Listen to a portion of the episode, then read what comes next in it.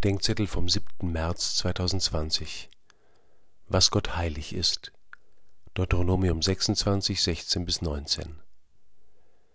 Was ist mein Schlüsselwort für die Beziehung mit Gott? Ist es Schutz, Erleuchtung oder Harmonie? Um all das geht es auch Juden und Christen, doch ihr Gottesverhältnis beschreibt ein viel nüchterneres Wort, nämlich Bund. Dieser Bund Gottes mit uns Menschen heilt den Riss, mit dem wir uns an irgendeinem Urmoment der Geschichte von Gott entfernt und entfremdet haben. Dieser Bund ist nicht ein Bund gegen andere, er ist ein Bund für alle. Gott beginnt ihn mit Einzelnen wie Noach, Abraham und Mose und schließt ihn mit einem Volk.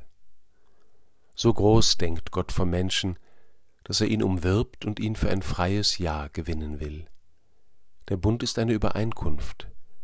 Das Volk will Gottes Volk sein und als solches leben. Gott will der Gott für dieses Volk sein und durch dieses Volk für alle Völker. Denn dieses Volk wird nicht um seiner selbst willen erhöht, sondern um Gottes willen, der alle Menschen retten will. Dieser Bund weitet sich in der Kirche aus Juden und Heiden auf alle Völker aus. Jedem Menschen bietet Gott in seiner Menschwerdung diesen Bund an.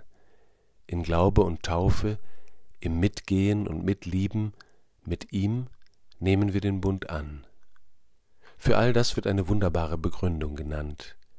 Dem Herrn ist sein Volk heilig. Heiligkeit ist nicht zuerst eine moralische Qualität, sondern eine Zugehörigkeit.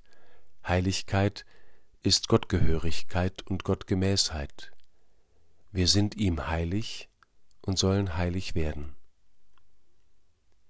Ich erneuere deinen Bund mit mir. Du willst der meine sein, damit ich der deine werde. Du wendest dich mir zu, damit ich mich dir zuwende. Du zeigst dich mir als der Heilige, weil ich dir heilig bin. Amen.